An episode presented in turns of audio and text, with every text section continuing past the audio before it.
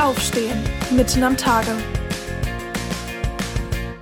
Der Podcast im April von der Evangelischen Kirchengemeinde Lippstadt. Heute mit Lino Peters. Vor knapp zwei Wochen am Ostersonntag stehe ich um 4.30 Uhr auf. Ehrlich gesagt, ich muss mich ziemlich zusammennehmen, um in die Gänge zu kommen. Noch ist es nicht Tag aber die eine Stunde brauche ich, bis ich um 5.30 Uhr zur Auferstehungsfeier in die Lukaskirche aufbreche. In der Dunkelheit fahre ich über die Dörfer nach Hörste. Werden sich außer mir noch andere Menschen aufmachen zum Frühgottesdienst? Außerdem ist der Gottesdienstbesuch in Pandemiezeiten ohnehin nicht so gut. In mancherlei Hinsicht ist diese Feier also ein Wagnis.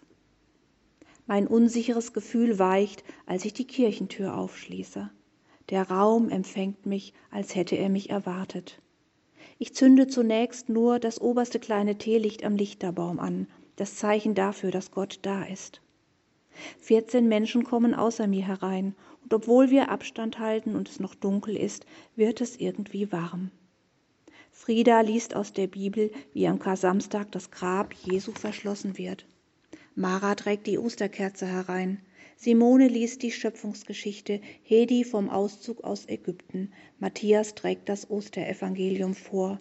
Und als ich anfange zu predigen, ist das Licht der Osterkerze nicht nur in den Reihen angekommen, sondern das Halleluja hat längst unsere Herzen erreicht. Wir sind, wie Marie-Louise Kaschnitz es beschreibt, vorweggenommen in ein Haus aus Licht. Das war der Podcast mit Lino Peters.